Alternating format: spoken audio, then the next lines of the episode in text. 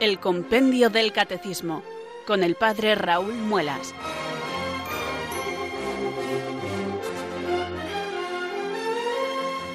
Muy buenas tardes, queridos oyentes de Radio María. Son las cuatro, las tres en Canarias.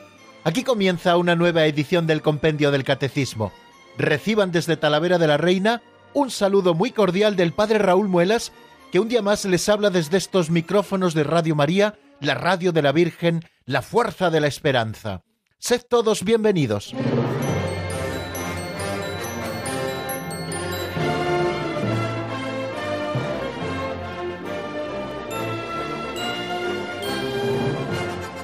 Nos disponemos un día más con la ayuda del Señor a afrontar esta dulce tarea que Radio María nos encomienda de abrir el compendio del catecismo, explicarlo un poquito para buscar en él la doctrina católica.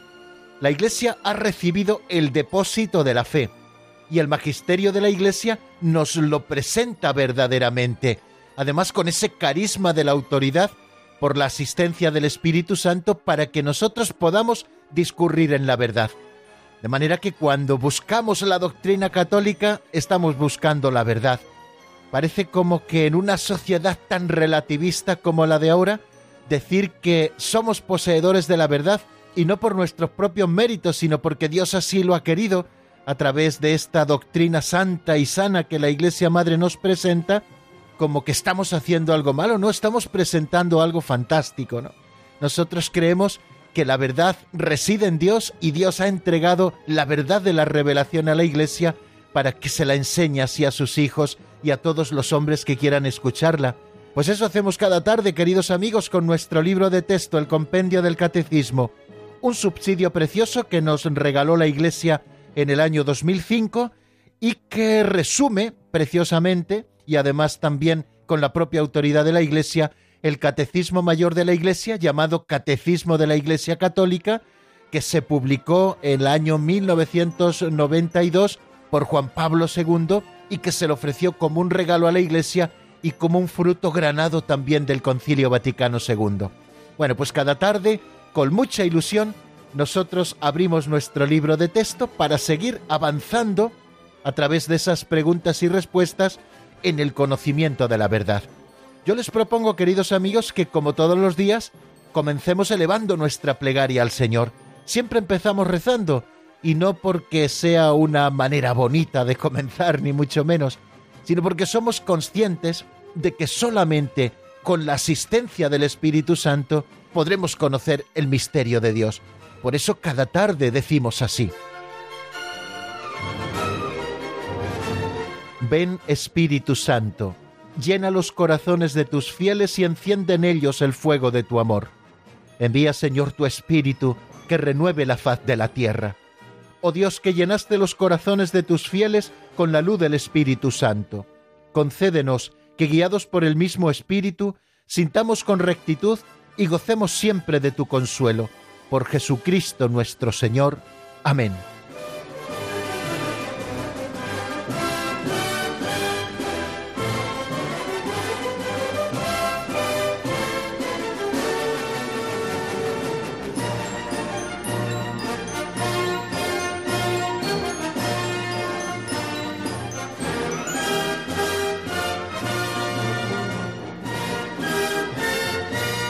Las pinceladas de sabiduría, queridos oyentes, que nos acompañan desde el principio de la explicación del compendio del catecismo en esta temporada que comenzamos el pasado mes de octubre.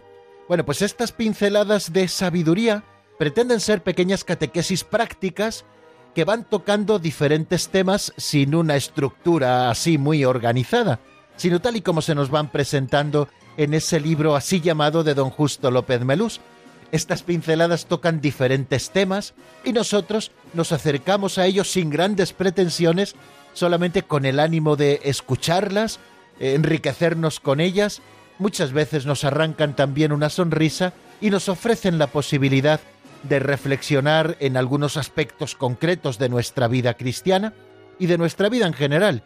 Ya saben que la vida cristiana lo que viene es a cristianizar todos los rincones de nuestra existencia. Y a eso llamamos vida cristiana, a la vida en Cristo desarrollada en todos sus aspectos. Bueno, pues vamos a escuchar eh, la pincelada de hoy que se titula Los técnicos de Houston.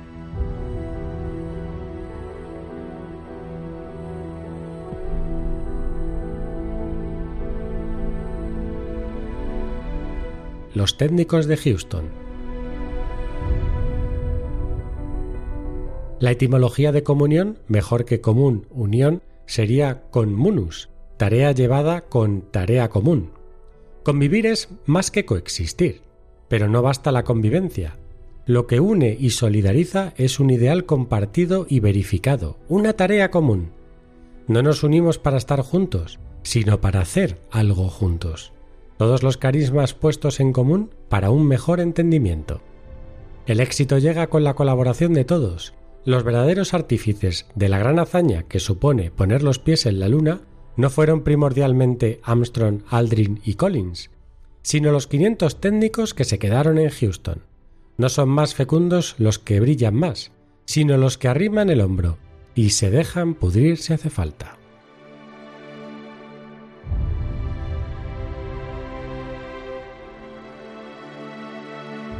Estos días pasados, a propósito del tema que estamos tratando en el compendio del Catecismo, hemos hablado de la unidad de la Iglesia. Decíamos que la Iglesia de Cristo es una por una serie de razones. Esas razones están descritas en el número 161 de nuestro libro de texto. Entre ellas, y hablo de memoria, se dice que la Iglesia es una porque profesa una sola fe, tiene una misma economía sacramental y una sola sucesión apostólica. Cuando exponíamos esto, yo les decía que esos son los tres elementos para poder decir que estamos en comunión con la Iglesia, profesar la misma fe, celebrar los mismos sacramentos y vivir bajo la autoridad jerárquica del sucesor de Pedro y de los sucesores de los apóstoles en comunión con el Papa. Allí salió ya la palabra comunión. Eh, por eso me encanta que hoy la pincelada nos hable del sentido etimológico de la palabra comunión. En esta reflexión posterior a la pincelada, no vamos a hablar de la comunión eclesial, pero sí trataremos de sacar alguna enseñanza de este fantástico término comunión, tal y como don Justo, el autor de la pincelada, nos lo presenta en su texto. Comunión no significa común unión, como podríamos pensar a primera vista, sino cum munus, lo que más une verdaderamente, nos dice don Justo, es tener un ideal compartido y verificado, una tarea común que sacar adelante. Vivir en comunión no es solamente coexistir junto a otra persona, ni siquiera convivir, es mucho más, es tener un proyecto común por el que se lucha, se coopera, se saca adelante con los trabajos que sean precisos. Creo que sin pretenderlo se nos está dando la clave de la vida matrimonial, de la vida de familia, de la vida de las comunidades religiosas y en cierta medida de la vida de las sociedades humanas. Recuerdo haber oído contar en algunos pueblos del norte de la provincia de Palencia cómo antiguamente en determinados días se tocaba a Huebra y los vecinos acudían para compartir trabajos comunitarios, limpiezas forestales, eh, reconstrucción de caminos, arreglos diversos en el pueblo. Actualmente se sigue haciendo en algunas localidades. Esta era una práctica común en nuestras zonas rurales. Estos trabajos comunitarios ponían de manifiesto que todos los habitantes de ese pueblo buscaban un mismo fin, el bien de todos los habitantes, el vivir mejor, y para ello se empleaban para sacar adelante un proyecto común. En muchas parroquias todavía hoy se organizan los fieles para sacar adelante trabajos comunes, como pueden ser la limpieza del templo o los arreglos en determinadas festividades, es una buena manera de considerar la parroquia eh, como una auténtica comunidad y no solamente como un lugar al que acudimos al culto o donde se nos dispensan los sacramentos, sino considerar la parroquia como la casa común que sacamos adelante entre todos con el desarrollo de nuestros ministerios y de nuestros carismas personales.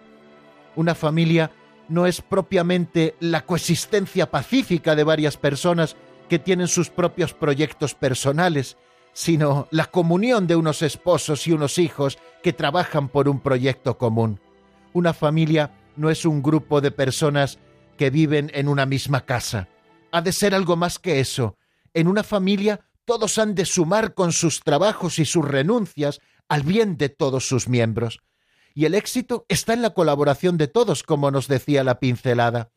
Algo parecido podríamos decir también de las comunidades religiosas, pero no queremos entretenernos demasiado en esta reflexión y ya tendremos, si Dios quiere, eh, más adelante ocasión de hablar de ello en las reflexiones, alguna de las pinceladas.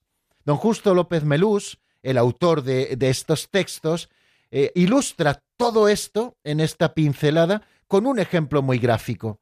Los verdaderos artífices, nos dice él, de la conquista de la Luna no fueron los tres astronautas a los que vimos paseando por el satélite de la Tierra, sino los 500 técnicos que desde Houston lo organizaron todo y lo coordinaron todo.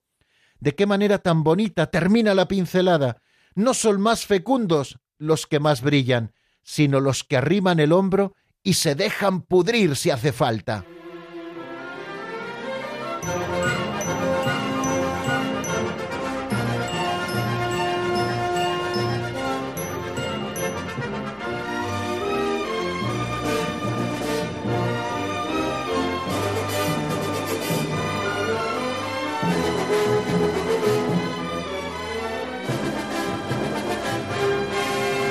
Y pasamos sin más dilación, queridos oyentes, al resumen de lo visto en nuestro último programa.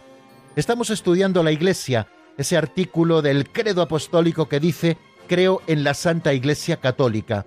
Vimos la Iglesia en el designio de Dios, vimos también esas tres imágenes que nos eh, definen a la Iglesia y por las que nosotros podemos comprender este misterio, la de pueblo de Dios, cuerpo de Cristo y templo del Espíritu Santo, y ahora guiados también por el credo niceno-constantinopolitano, decimos creo en la Iglesia que es una santa católica y apostólica. Estamos estudiando esos cuatro atributos inseparablemente unidos entre sí que nos están indicando los rasgos esenciales de la Iglesia y de su propia misión. La Iglesia no los tiene por ella misma, sino que es Cristo quien por el Espíritu Santo ha dado a la Iglesia el ser una, el ser santa, el ser católica y el ser apostólica, y Él, Jesucristo, también es quien la llama a ejercitar cada una de estas cualidades. Nosotros nos estamos acercando, queridos amigos, a estas cualidades.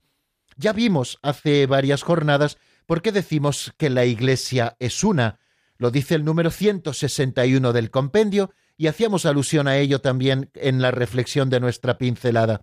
La Iglesia es una porque tiene como origen y modelo la unidad de un solo Dios en la Trinidad de las personas, como fundador y cabeza Jesucristo, que restablece la unidad de todos los pueblos en un solo cuerpo, como alma el Espíritu Santo, que une a todos los fieles en la comunión en Cristo, la Iglesia tiene una sola fe, una sola vida sacramental, una única sucesión apostólica, una común esperanza y una misma caridad. Bueno, eh, ya no vamos a abundar más en esto porque ya lo vimos. Y ayer estuvimos asomándonos al número 162 y también eh, empezamos a ver el número 163. El número 162 viene a continuar la explicación de lo que expone el número 161. Eh, ¿Por qué decimos que la Iglesia es una? Bueno, el número 162 se pregunta ¿dónde subsiste la única Iglesia de Cristo? Hemos hablado de la unidad de la Iglesia, que solo existe una única Iglesia de Cristo, ¿y dónde encontramos nosotros esa única Iglesia de Cristo? Puesto que por experiencia podemos ver que existe la Iglesia católica, existe la Iglesia ortodoxa, existen también las comunidades nacidas de la Reforma protestante. ¿Dónde está la, verdadera Iglesia de Jesucristo, la Iglesia una? Bueno, entonces el número 162 es el que nos da respuesta precisamente a esa pregunta. Y dice lo siguiente, la única Iglesia de Cristo, como sociedad constituida y organizada en el mundo, subsiste en la Iglesia católica gobernada por el sucesor de Pedro y por los obispos en comunión con él.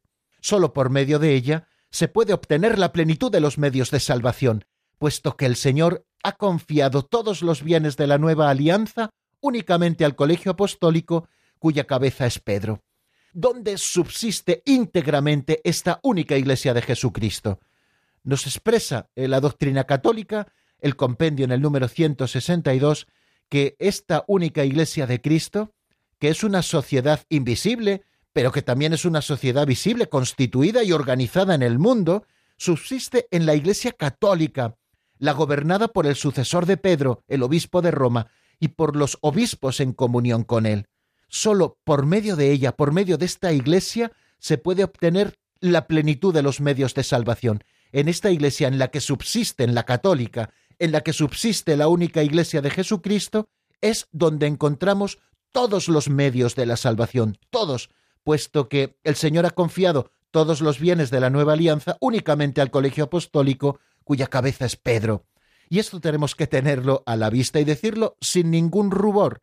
E, este texto del número 162 del compendio del Catecismo tiene dos fuentes. La primera parte nos repite casi unas palabras del Lumen Gentium 8 y la segunda parte de ese número 162 nos repite también unas palabras del decreto sobre el ecumenismo del Concilio Vaticano II, Unitatis Redintegratio, en el número 3. Estas son las fuentes y nos dan un poquito luz para que nosotros entendamos, por ejemplo, qué significa eso de que la única Iglesia de Cristo subsiste en la Iglesia católica. Ya les dije ayer que esta expresión que utiliza el Concilio Vaticano II, el Lumen Gentium número 8, ha traído algunos problemas, porque algunos eh, la interpretaron como que la Iglesia había cambiado su doctrina tradicional que decía que la única Iglesia de Jesucristo es la Iglesia católica.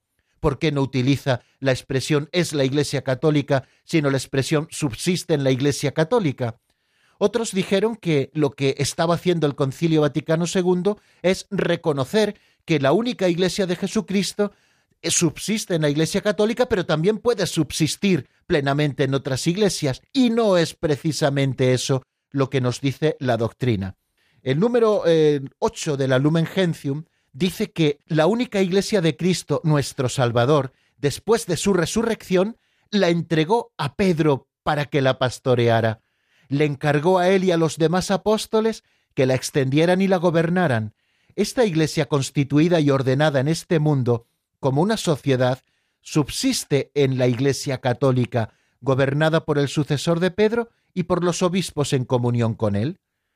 Y el segundo texto al que les hacía alusión, la Unitatis Redintegratio 3, dice que solamente por medio de la Iglesia Católica de Cristo, que es auxilio general de salvación, puede alcanzarse la plenitud total de los medios de salvación. Creemos que el Señor confió todos los bienes de la nueva alianza a un único colegio apostólico presidido por Pedro, para constituir un solo cuerpo de Cristo en la tierra, al cual deben incorporarse plenamente los que de algún modo pertenecen ya al pueblo de Dios. Ayer les hablaba de unas respuestas que la Congregación para la Doctrina de la Fe dio a algunas preguntas acerca de ciertos aspectos de la doctrina sobre la Iglesia en el año 2007. Hay cinco preguntas. La segunda de ellas dice que cómo se debe entender la afirmación según la cual la Iglesia de Cristo subsiste en la Iglesia católica. Y aquí nos da unas palabras claves, no voy a repetirlo todo. Dice que en la Constitución dogmática Lumen Gentium número 8, la subsistencia es esta perenne continuidad histórica y la permanencia de todos los elementos instituidos por Cristo en la Iglesia Católica, en la cual concretamente se encuentra la Iglesia de Cristo en esta tierra. Existe la sucesión apostólica en la Iglesia Católica.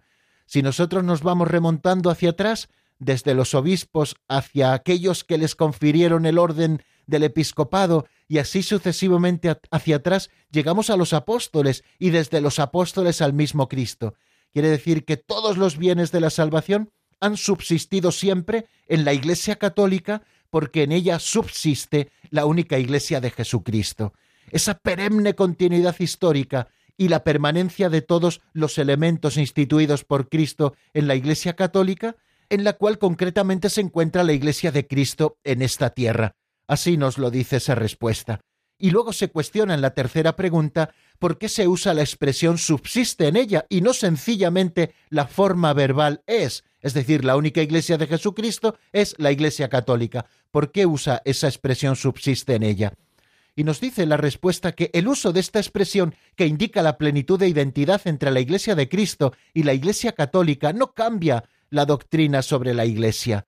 La verdadera razón por la cual ha sido usada es que expresa más claramente el hecho de que fuera de la iglesia se encuentran también muchos elementos de santificación y de verdad que como dones propios de la Iglesia de Cristo inducen hacia la unidad católica.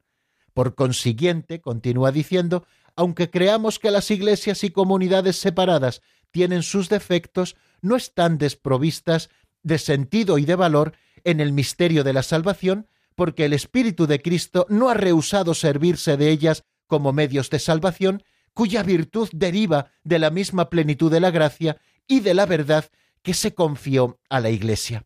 Bueno, yo creo que no vamos a abundar mucho más en esto. La única Iglesia de Jesucristo subsiste en la Iglesia católica gobernada por el sucesor de Pedro y por los obispos en comunión con él, que es una sociedad constituida y organizada en el mundo como nosotros la conocemos, y en ella, en la Iglesia católica, encontramos la plenitud de los medios de la salvación, puesto que el Señor le ha confiado a ella todos los bienes de la nueva alianza. Bueno, vamos a dejar aquí el resumen y vamos a seguir avanzando, queridos amigos, en el estudio del compendio.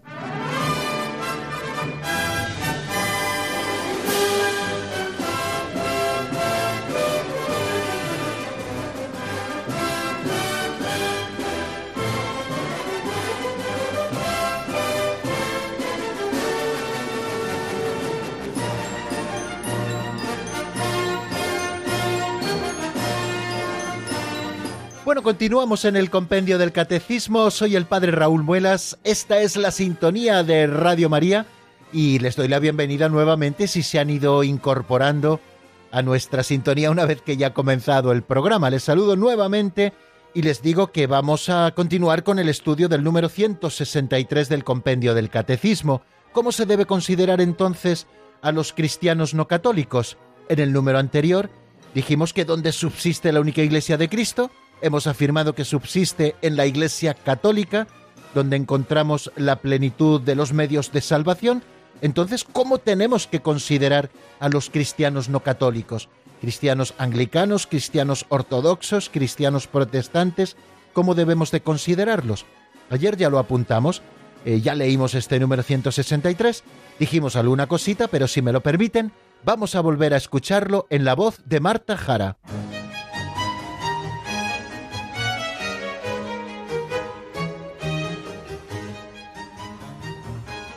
Número 163. ¿Cómo se debe considerar entonces a los cristianos no católicos? En las iglesias y comunidades eclesiales que se separaron de la plena comunión con la Iglesia católica, se hallan muchos elementos de santificación y verdad. Todos estos bienes proceden de Cristo e impulsan hacia la unidad católica. Los miembros de estas iglesias y comunidades se incorporan a Cristo en el bautismo, por ellos los reconocemos como hermanos.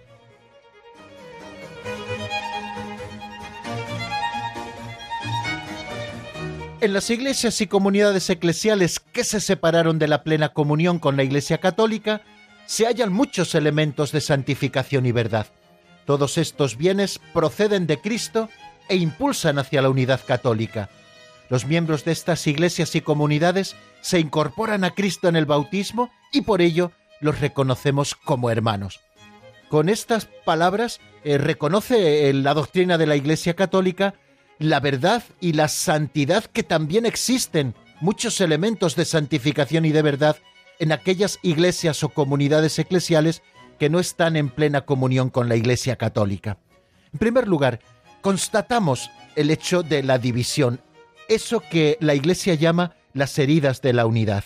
En esta una y única Iglesia de Dios, nos dice Unitatis Redintegratio en el número 3, aparecieron ya desde los primeros tiempos algunas escisiones que el apóstol reprueba severamente como condenables, y en siglos posteriores surgieron disensiones más amplias y comunidades no pequeñas se separaron de la comunión plena con la Iglesia católica y a veces no sin culpa de los hombres de ambas partes. Creo que esto es lo primero que tenemos que tener a la vista. Estas heridas contra la unidad surgieron desde el principio.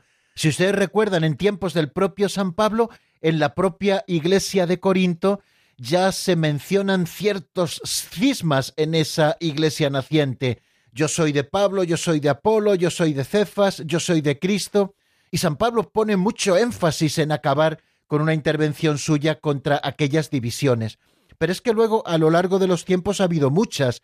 no solamente existen, digamos, como esas dos grandes divisiones, la del año 1054 con el cisma de la Iglesia de Oriente, o la del siglo XVI con el cisma de las comunidades eclesiales nacidas de la Reforma protestante, sino que a lo largo de los siglos ha habido muchísimas. En el siglo III y IV, por ejemplo, hubo muchos cismas locales, eh, tanto en la iglesia de Roma como en otras iglesias también particulares, en Cartago, etcétera, ¿no? También en Egipto. Bien, pues lo primero que tenemos que decir a propósito de todo esto es que tales rupturas que lesionan la unidad del cuerpo de Cristo no se producen sino por el pecado de los hombres. El pecado de los hombres es el causante de estas heridas de la unidad. Dios ha querido la Iglesia una. Recuerden también esa imagen preciosa cuando Jesucristo es despojado de sus vestidos y dice que la túnica cosida de una sola pieza no la rompieron, sino que la echaron a suerte a, a ver a quién le tocaba. Los santos padres han visto en esta túnica inconsútil un modelo de la Iglesia que es una sola y a la que los hombres hemos tratado de rasgar con nuestros pecados. Orígenes lo expresaba de una manera muy certera en una homilía cuando decía donde hay pecados, allí hay desunión, cismas, herejías, discusiones, pero donde hay virtud, allí hay unión, de donde resultaba que todos los creyentes tenían un solo corazón y una sola alma. Bien, ¿Cuáles son los principales pecados contra la unidad? Ayer también lo apuntábamos de alguna manera. Nosotros hablamos como de tres grandes pecados contra la unidad de la Iglesia. Por una parte, la herejía. Creo que todos conocerán más o menos lo que es la herejía. Podemos definirla así de una manera muy simple, eh, ahora mismo para salir del paso, como la negación formal de alguna verdad de la fe, con conocimiento de causa y con plena libertad quien niega algún elemento de la fe, alguna verdad de fe, de una manera formal, con conocimiento y con libertad, está incurriendo en herejía y por lo tanto está yendo contra la única fe de la Iglesia. El siguiente atentado contra la unidad es la apostasía, que es el rechazo completo de la fe y de la vida de la Iglesia. Esto podía ser así una sencilla definición de lo que es apostatar, es rechazar completamente la fe. Ya no se trata, si se dan cuenta, de una única verdad de la fe, sino rechazar el conjunto de la fe de la Iglesia y también el conjunto de la vida a través de la cual a nosotros nos llegan los bienes de la salvación. También es necesario para apostatar un acto formal que queda expresado que uno desea abandonar, dar la espalda a la Iglesia católica, y la tercera falta o el tercer atentado o el tercer pecado, como queramos llamarlo, contra la unidad es el cisma, que es una división o separación eh, de la comunión eclesial. Alguien se vuelve cismático cuando divide el cuerpo de Cristo, es decir, cuando divide la iglesia y rompe esa comunión eclesial, ¿no? Es la ruptura de la unión, es cortar los vínculos que nos unen eh, a la comunión eclesial. Pues bien, digamos esto para que tengamos un poquito, al menos conciencia de esas heridas contra la unidad. La Iglesia es una, pero los hombres con nuestro pecado la hemos roto. Existen tres principales atentados contra la unidad, que son la herejía, la negación formal de alguna verdad de la fe, con conocimiento de causa y con libertad, la apostasía, que es el rechazo completo de la verdad y de la vida de la Iglesia, y el tercer pecado contra la unidad es el cisma, que es una división o separación de la comunión eclesial, es la ruptura de la unión, es eh, cortar los vínculos que nos unen eh, a la comunión de la Iglesia, ¿no? Bien, pues tenemos en cuenta esto. Ahora bien, los hombres hemos roto la unidad o hemos tratado de romper la unidad. ¿Qué podemos preguntarnos a propósito de esos cristianos que sin culpa propia han nacido y han sido vinculados a una de esas comuniones eclesiales? Bueno, nos dice el Catecismo Mayor de la Iglesia y es doctrina católica que los que nacen hoy en las comuniones surgidas de tales rupturas y son instruidos en la fe de Cristo, no pueden ser acusados del pecado de la separación, y la Iglesia Católica los abraza con respeto y amor fraternos. Y continúa diciendo, y estamos citando a Unitatis Redintegratio nuevamente, justificados por la fe en el bautismo, aquellos eh, que han recibido el bautismo en su iglesia o en su comunidad eclesial que no está plenamente en comunión con la Iglesia Católica, quien ha recibido el bautismo han sido justificados por la fe, se han incorporado a Cristo y por tanto con todo derecho se honran con el nombre de cristianos y son reconocidos con razón por los hijos de la Iglesia Católica como hermanos en el Señor. Les hablaba de esas respuestas de la Congregación para la Doctrina de la Fe a propósito de ciertos aspectos de la doctrina sobre la Iglesia. También hay una pregunta que tiene que ver con esto que estamos diciendo. Se pregunta eh, por qué el Concilio Vaticano II atribuye el nombre de iglesias a las iglesias orientales separadas de la plena comunión con la Iglesia católica. ¿eh? ¿Por qué las llama iglesias a estas, a las iglesias orientales que no están en plena comunión con la Iglesia católica, lo que de una manera sencilla llamamos la Iglesia ortodoxa, ¿no? Las iglesias ortodoxas, para ser aún más precisos. Bueno, la respuesta que nos da eh, es muy clara. El concilio dice, ha querido aceptar el uso tradicional del término, puesto que estas iglesias, aunque separadas, tienen verdaderos sacramentos y sobre todo, en virtud de la sucesión apostólica, el sacerdocio y la Eucaristía, por los que se unen a nosotros con vínculos estrechísimos. Merecen el título de iglesias particulares o locales y son llamadas iglesias hermanas de las iglesias particulares católicas. Bien, por esta unión estrechísima que existe entre la Iglesia católica y lo que llamamos iglesias ortodoxas, eh, digámoslo de esta manera, la doctrina les da a estas el calificativo de iglesias porque, aunque están separadas de la Iglesia católica, tienen todos los sacramentos, tienen la sucesión apostólica, nos une especialmente el sacerdocio y la Eucaristía, porque ellos también tienen la sucesión apostólica, por lo que están unidos a nosotros con vínculos estrechísimos. Por eso esas iglesias particulares o locales suyas también son llamadas iglesias hermanas de las iglesias particulares católicas. Y continúa diciendo, consiguientemente, por la celebración de la Eucaristía del Señor en cada una de estas iglesias, se edifica y crece la Iglesia de Dios. Sin embargo, dado que la comunión con la Iglesia Universal cuya cabeza visible es el obispo de Roma y sucesor de Pedro, no es un simple complemento externo de la Iglesia particular, sino uno de los principios constitutivos internos, aquellas venerables comunidades cristianas sufren en realidad una carencia objetiva en su misma condición de iglesia particular, porque sus iglesias particulares no aceptan al Papa como cabeza visible de la Iglesia universal. Por eso ellos sufren una carencia, ¿no? Bien, por otra parte, dice la universalidad propia de la Iglesia, gobernada por el sucesor de Pedro y por los obispos en comunión con él, haya precisamente en la división entre los cristianos un obstáculo para su plena realización en la historia.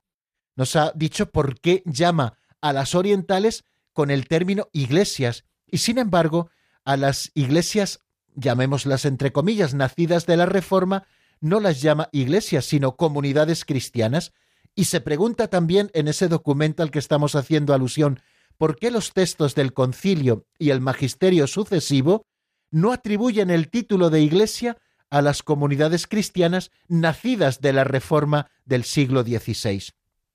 Y nos da la siguiente respuesta, si ustedes me lo permiten.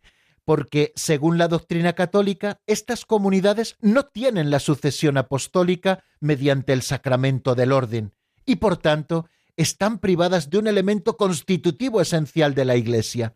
Estas comunidades eclesiales, que especialmente a causa de la falta del sacerdocio sacramental no han conservado la auténtica e íntegra sustancia del misterio eucarístico, según la doctrina católica, no pueden ser llamadas iglesias en sentido propio.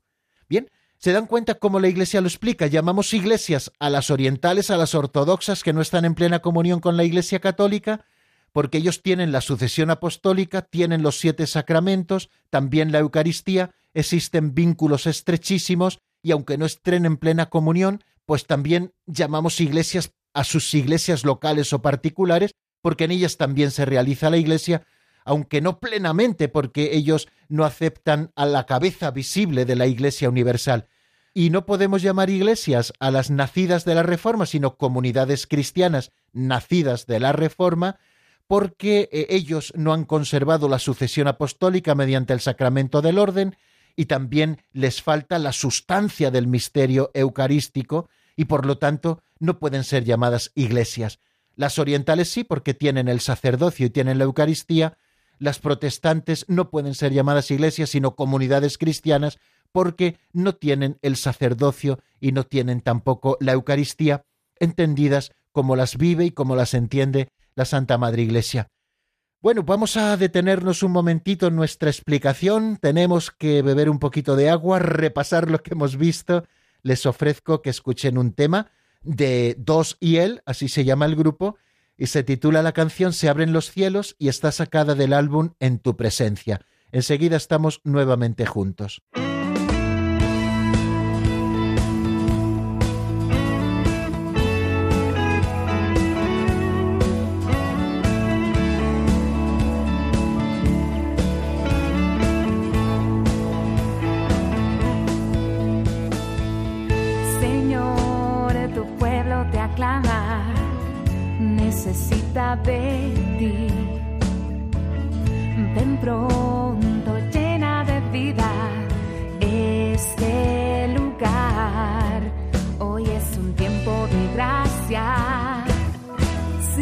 Los cielos sobre tu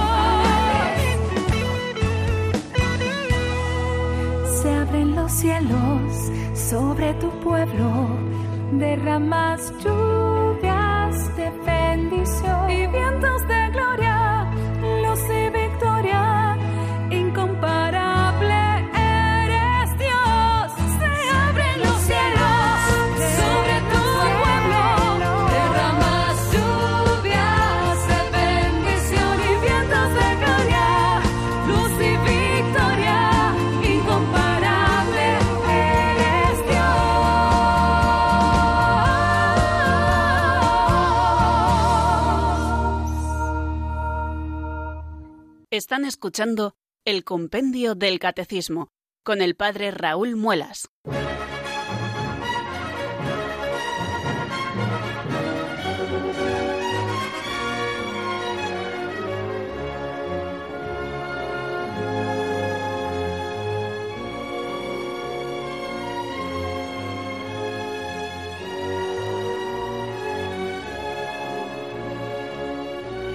Continuamos, queridos oyentes, en la sintonía de Radio María y vamos a abordar un nuevo número del Compendio del Catecismo, el número 164.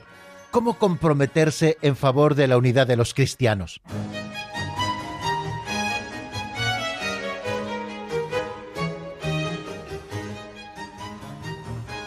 Número 164. ¿Cómo comprometerse en favor de la unidad de los cristianos? El deseo de restablecer la unión de todos los cristianos es un don de Cristo y un llamamiento del Espíritu. Concierne a toda la Iglesia y se actúa mediante la conversión del corazón, la oración, el recíproco conocimiento fraterno y el diálogo teológico.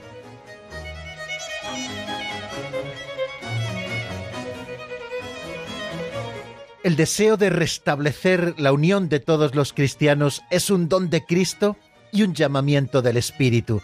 Así nos lo dice el número 164. Por lo tanto, concierne a toda la Iglesia y se actúa mediante la conversión del corazón, la oración, el recíproco conocimiento fraterno y el diálogo teológico. Bueno, nos está diciendo este número que aquella unidad que Cristo concedió desde el principio a la Iglesia, creemos que subsiste indefectiblemente en la Iglesia Católica y esperamos que crezca de día en día hasta la consumación de los tiempos. Así nos lo dice el Concilio Vaticano II en la Unitatis Redintegratio, el decreto sobre el ecumenismo en el número 4. Cristo da permanentemente a su Iglesia el don de la unidad, pero la Iglesia debe orar y trabajar siempre por mantener, reforzar y perfeccionar la unidad que Cristo quiere para ella, por eso Cristo rogó en la hora de su pasión y no cesa de rogar al Padre por la unidad de sus discípulos. Lo encontramos en el Evangelio de San Juan, capítulo 17, versículo 21. Que todos sean uno, como tu Padre en mí y yo en ti, que ellos sean también uno en nosotros, para que el mundo crea que tú me has enviado. Este deseo de volver a encontrar la unidad de todos los cristianos es un don de Cristo y un llamamiento permanente del Espíritu Santo. ¿Qué podemos hacer nosotros para responder adecuadamente a este llamamiento? Bueno, pues nos dice el número 164 una serie de medios para que nosotros podamos responder a ese llamamiento a la unidad. Eh, uno de ellos es la renovación permanente de la Iglesia en una fidelidad mayor a su vocación.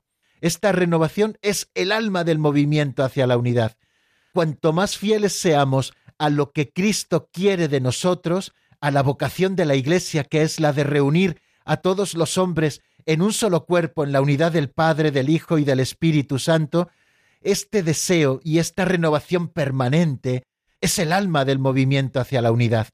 También nos habla de, de, la conversión del corazón. Cuanto más nos convirtamos a Dios, cuanto más llevemos una vida pura según el Evangelio, mayores pasos estaremos dando, queridos amigos, hacia la unidad. Y esto nos corresponde a todos, a los pastores y a los fieles, porque somos conscientes de que la infidelidad de los miembros al don de Cristo es la causa de todas las divisiones, como antes hemos estado diciendo. Por eso todo movimiento que demos de conversión del corazón hacia Dios será un movimiento que estemos haciendo eficacísimo hacia la unidad. Otro de los medios es el de la oración común. Ya saben que la Iglesia celebra todos los años, y no solo la Iglesia católica, también se han unido iglesias orientales y también comunidades cristianas nacidas de la Reforma en eso que llamamos el octavario de oración por la unidad de los cristianos, que culmina el día de la conversión de San Pablo, el día 25 de enero, pues todos los años, al menos en esas fechas, aunque tenemos que hacerlo siempre, nos unimos en la oración común. Porque esta conversión del corazón y la santidad de vida, junto con las oraciones privadas y públicas por la unidad de los cristianos, nos recuerda Unitatis Redintegratio en el número 8, deben considerarse como el alma de todo el movimiento ecuménico y pueden llamarse con razón ecumenismo espiritual. Esas oraciones comunes que hacemos también son un paso hacia la unidad. Otro es el fraterno conocimiento recíproco. Tenemos que perdernos el miedo tratar de conocernos. Aquello que se conoce se ama. Y ya saben que los hermanos separados no son enemigos nuestros, son nuestros hermanos. Y creo que el hecho de querer conocernos, conocernos fraternalmente, saber un poquito más los unos de los otros, también nos ayudará hacia la unidad. Y el diálogo entre los teólogos y los encuentros entre cristianos de diferentes iglesias y comunidades, y también la colaboración entre cristianos en los diferentes campos de servicio a los hombres. Todos estos son, queridos amigos, elementos que nos hacen tender hacia la unidad y ser fieles también al llamamiento del Espíritu Santo que a través de Cristo constantemente nos hace hacia la unidad, que todos sean uno para que el mundo crea. podemos terminar diciendo que la preocupación por el restablecimiento de la unión atañe a toda la Iglesia, a la Iglesia entera, tanto a los fieles como a los pastores, como les decía. Pero hay que ser conocedores de que este santo propósito de reconciliar a todos los cristianos en la unidad de la una y única Iglesia de Jesucristo excede a las fuerzas y a las capacidades humanas. Hay cosas que son imposibles para los hombres, pero Dios las puede todo. Por eso tenemos que poner toda nuestra esperanza en la oración de Cristo por la Iglesia, en el amor del Padre para con nosotros y también en el poder del Espíritu Santo, que serán los que realicen ese don de la unidad que Dios mismo quiere. Bueno, pues no nos da tiempo para más. Eh, Saben que tenemos un teléfono que es el 91005-9419, 91005-9419, al que ustedes pueden llamar para formularnos sus preguntas o para darnos algún testimonio alguna breve reflexión a propósito de lo que estamos diciendo. Mientras ustedes van marcando este teléfono, escuchamos unos compases de una canción del carmelita Fray Alejandro Tobón titulada la canción Necesito un amor eterno. La escuchamos y enseguida estamos nuevamente juntos en el 91005 9419. Necesito un amor eterno que sea tremendo, que no tenga fin que me seduzca, que me abrace el alma, que se apodere hasta el fondo de mí. Necesito un amor eterno que me contemple y que me lleve al cielo, que se me adentre en mí, en mi misterio, que me recree y me haga vivir. Y eres tú amante de mi alma, mi Jesucristo, mi cielo perfecto, mi Dios, mi vida, mi Rey Nazareno, mi Salvador, mi bien y mi fin. Yo te reclamo a ti, mi Señor, que vengas ya y que te hagas presente, que incendies ya este corazón sediento para fundirme contigo hasta el fin.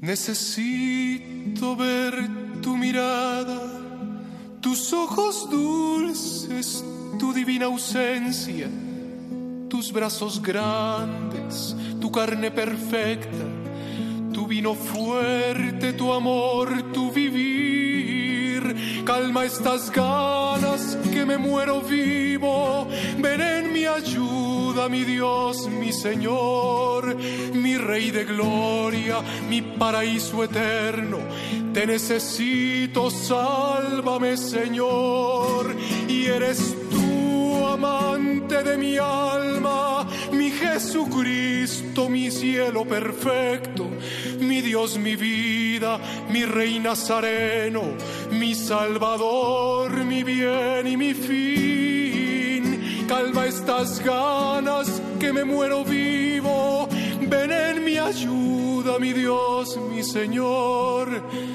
mi Rey de gloria, mi paraíso eterno. Te necesito, sálvame, Señor.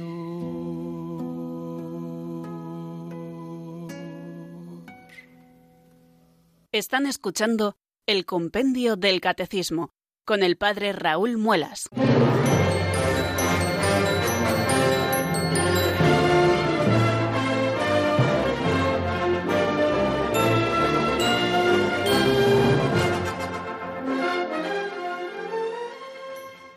Nos vamos acercando, queridos oyentes, poquito a poco hacia el final de la edición de hoy del Compendio del Catecismo. Quedan diez minutos para las cinco de la tarde y abrimos eh, nuestros micrófonos a los oyentes en el 91 005 94 19.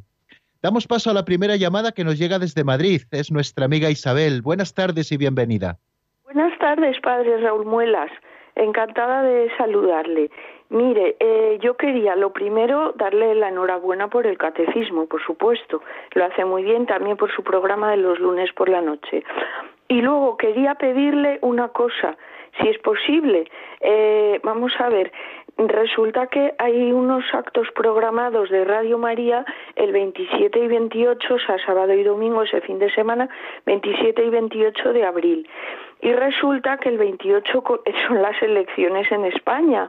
Yo solamente quería pedir a todos los, los de Radio María, incluido usted, padre, que por favor recuerden a los oyentes que vayan a ir, que antes de ir al acto, que está fenomenal, desde luego, que antes de ir al acto, pues depositen sus votos en la urna, porque nos jugamos muchísimo, nos jugamos el futuro de España, nos jugamos que haya eutanasia o no, que la, eh, el aborto siga como está o se eche un poquito para atrás, eh, muchas cosas, en fin, la libertad de enseñanza.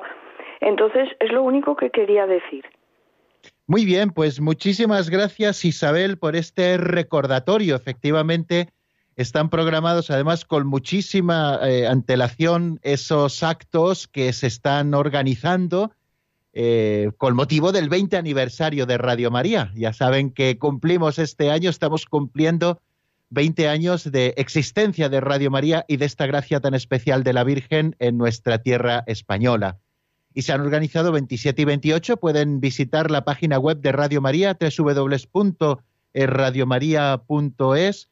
Eh, pues eh, pueden visitar esa página para, para eh, ustedes eh, saber bien los actos y tal. Y mm, recordemos también que el día 28, como bien nos dice nuestra amiga Isabel, tenemos un compromiso con las urnas y tenemos que cumplir también con nuestra obligación de ciudadanos Así que aquellos que asistan, sobre todo el 28, pues tienen que tener en cuenta, bueno, que todavía está abierto el periodo de, votar por correo y, también, bueno, pues pueden eh, primero depositar su voto los que sobre todo estén más cerca de Madrid y luego acercarse a esos actos. Vamos a dar paso a la segunda llamada que nos llega mm, desde Almería y es nuestra amiga Josefa.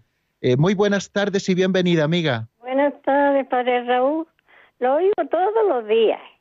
¡Qué alegría! ¡Cuánto bien! me alegro muchísimo. Me gusta, tanto porque es que estoy en la cama, que estoy con dolores y no pierdo nada de, de, Radio María, todo lo oigo. Y, y yo tenía ganas de preguntarle una cosa, no sé si me lo podrá decir, pero yo quisiera saber si Lutero, ¿en qué, en qué religión quedó al final? Bueno, pues muy bien. Bueno, pues ya saben que el Lutero eh, fue, digamos, el iniciador de esto que, que ellos mismos han llamado la Reforma Protestante. Él se separó de la, de la Santa Madre Iglesia y comenzó un nuevo camino que dio luego origen a, eso que hemos estado llamando eh, los cristianos de las comunidades nacidas de la Reforma. Y según tengo entendido, pues ahí, ahí fue donde, donde Lutero al final quedó, ¿no? como, como iniciador de, bueno, de, ese nuevo camino que al final ha privado a muchos fieles de tanto de la comunión eucarística tal y como la entiende la Santa Madre Iglesia, como también de la sucesión apostólica. Y bueno, pues de momento, digamos esto ya, si Dios quiere, iremos diciendo más cosas a propósito de esto.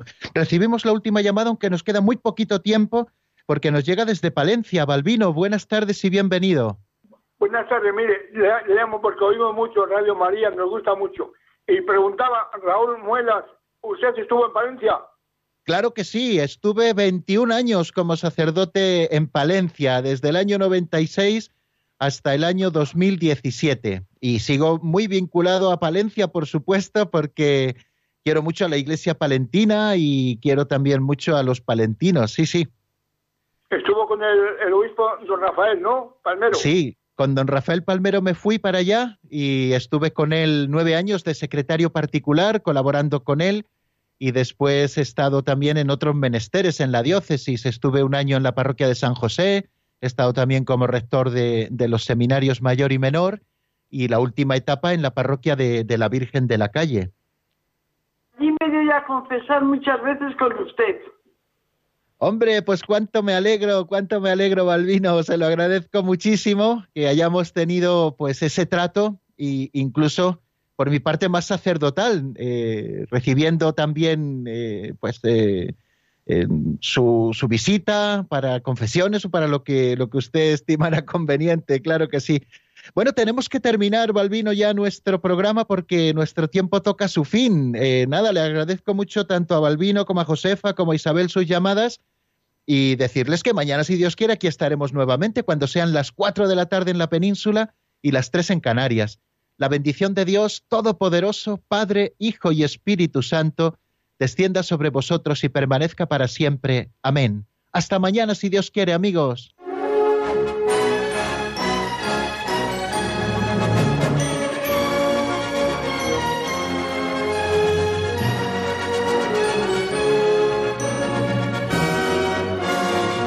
El Compendio del Catecismo con el Padre Raúl Muelas.